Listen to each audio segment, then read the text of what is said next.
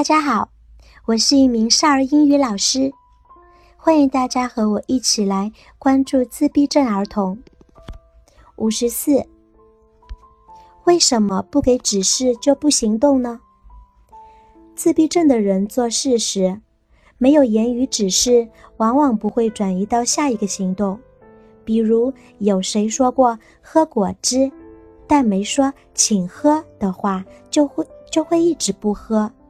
说过晾衣服，但没说开始吧的话，就不会去晾衣服。理由我也说不清楚。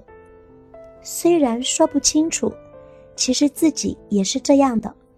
大家会想，既然知道下面要干什么，自己判断一下不就行了吗？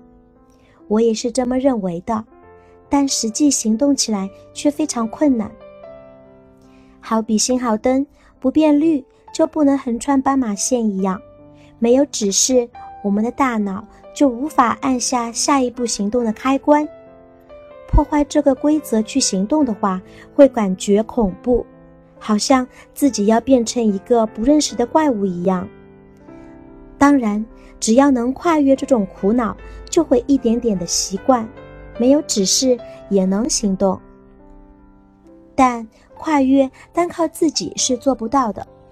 就像大家所看到的一样，我们每次都会大吵大闹、哭喊、又敲又摔、挣扎抵抗。但请不要放弃，请和我们一起抗争吧，因为这时最无可奈何是我们自己，我们才是最想早点摆脱这个枷锁的人。